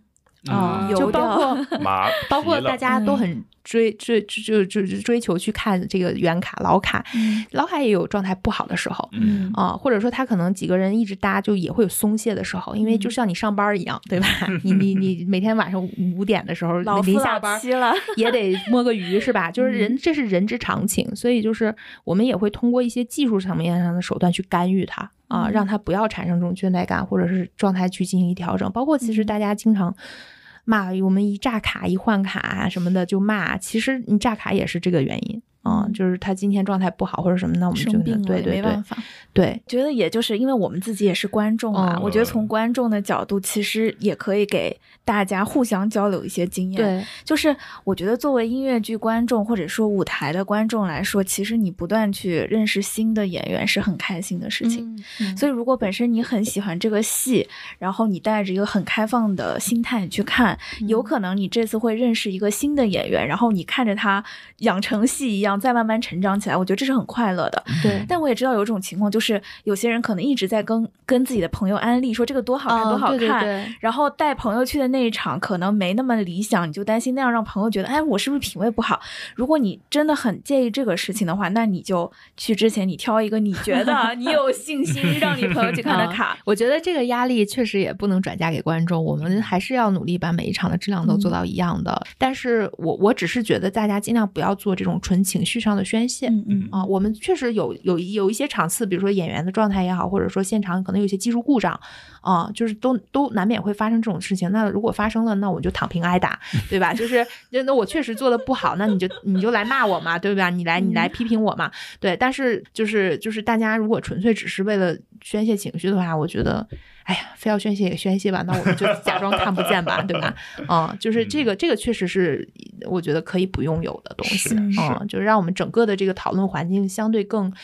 平等和呃和和和安全一点，对，嗯，好，最后一个小问题，Miu 的 OST 什么时候出？哎呦，这个问题我们已经被追着问了。哦，这个我可以解释一下为什么这个事儿拖了很久。其实我们在呃三月份就是刚停演，然后就是风控的那个时候，嗯，我们已经都录几号录，嗯，这谁去录什么歌，每个人的档期几点到都已经定好了，嗯啊。但是这个事儿确实是不是甩锅给疫情，确实是被疫情给强行打断了。嗯，但是呢，在整个疫情的这个特殊状况结束之后，就所有人的他的工作安排、日程安排都进入了新的状态，特别是演员。嗯，就是迅速的，因为所有的在上半年没有演出的戏都赶在下半年去拍，对，剧场的档期都很难抢。然后，呃，包括我们的幕后，比如说你录 OST，你必须得有音乐总监嘛，嗯，我们音乐总监就一直都不在，我们我们的可人儿，我们的可人儿，对吧？他他也一直不在，对，然后演员也凑不齐，就是。就是其实真的都是客观原因，就主观上我确实找不到任何说我们不想做这件事儿，然后给大家解释，就我们恨不得今天就把它在这儿录了 啊。但是你的演员得到，而且就是我们一定是得凑齐吧，对吧？我们得把所有的人都叫回来，都能让他们演，呃，来唱，然后这个要要合理的去分配曲目，对吧？然后包括更好的后期什么的，然后就是他其实这个事儿要想做，你首先得先把人凑齐。现在就是很简单，就是人凑不齐，还是行程码的问题。说白了，要是没有行程码这个事儿，大家的往来都会自由很多。你看，我我们的听友确实是那种资深的观众，是，而且就是他又是有很多期待，又很喜欢，同时又会有自己的一些要求啊等等。就是这个其实真的就是深的，对，是因为情感的连接比较重的那种关系。所以其实我们有的时候面对一些比较激烈的这种呃表达的时候，我们也会内部消化。嗯，就我们会说说他就是爱之深责之切。对，啊，就是他的情绪也来自于说他对你太有太高的期待了，就是他没有被满足，就是他太爱了，所以才会产生这种情绪。所以就是你你要认认知到这一点的话，你就会觉得可以消化这件事。宽慰一些。好的，好的，我们对之后没有特别大的期待，我们只是 在这个节点啊，总结一下过去三年和两年的这个事情啊，我们就希望顺其自然啊，持续的看到一些好戏。是的，其实你的这个题目特别好，三年两载，然后一台好戏，挺好的，挺好的，是。我们不然借用一下我们今年的年刊什么的，就拿这个当标题，没问题，送给你了，没问题啊。这个反正出处和版权，我们此处就以这期节目啊，我到时候我到时候给那个撕票俱乐部一个 credit，就 谢谢，没问题，非常感谢。就是我我真诚的是期待啊，我我觉得这个行业如果要好，其实嗯不用说，我觉得有百年企业，但是它一定要有非常长时间在这个行业深耕和一直在发展的公司和团队，我觉得才会使得。一个行业就是持续的这个发展，是，所以就真的非常期待，就是什么五年啊、十年啊、十二年啊，更长的时间，我们可以持续的聊。是的，是的，我们还是回到刚才刚见面的时候说，就是说我们这个公司现在是什么公司？我们其实还是一个创业状态的公司啊。那是所有互联网上市公司都号称那没有，我们我们就是还是一个很初级的状态，因为就是确实包括大家提建议的很多点，包括大家骂我们的很多点。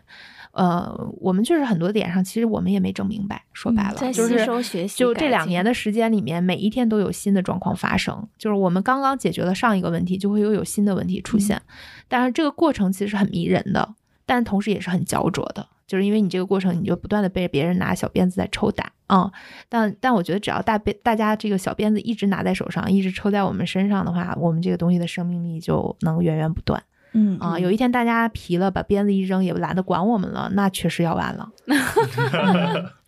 一台好戏口碑还是很好的，哦，希望吧，希望吧。那这样吧，我们把留言区开放出来，就是欢迎大家提出更多的啊，真的吗？问题跟也不用吧，我们我们精选一下 评论，好不好？没关系，我们会精选的时候发给你，好不好？我们听友还是很温柔友好的，对，好的好的，非常感谢啊！期待就是能够看到更多好的作品，确实是在全国各地。谢谢，也谢谢大家支持，下次再见，拜拜，拜拜。愉快的接受爱的人，自然也奉献爱。这是罗素说的。爱就是和你一起跳。感谢收听本期撕票俱乐部。你可以在任意泛用型播客平台收听我们的节目，欢迎在小宇宙平台与我们互动。喜欢我们的节目，可以在 Apple Podcast 给我们评分，也可以添加撕票小助手微信 s ticket club，加入听友群和大家一起分享撕票体验。谢谢你的喜欢。天边为何加彩虹？何帆波浪，用心看着缤纷世界，到处都有爱的阳光。天边为何加彩虹？海风为何翻波浪？也许就是。